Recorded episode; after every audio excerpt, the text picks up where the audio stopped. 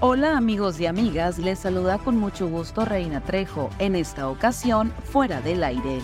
Estas son las cinco notas que debes saber antes de salir de casa.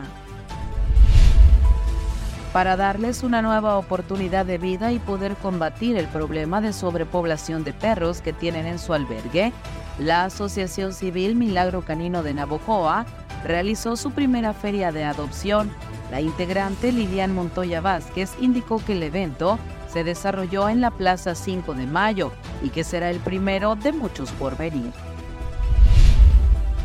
Durante miércoles y jueves, el Frente Frío número 9 recorrerá lentamente el noroeste y norte de la República Mexicana.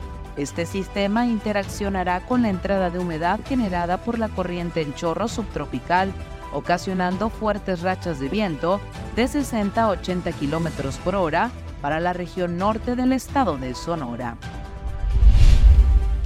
El Cabildo aprobó la firma de un convenio entre el Ayuntamiento de Navojoa y la Universidad de Seguridad Pública del Estado de Sonora, con lo cual un grupo de 30 agentes recibirá la certificación exigida para el cumplimiento de sus funciones.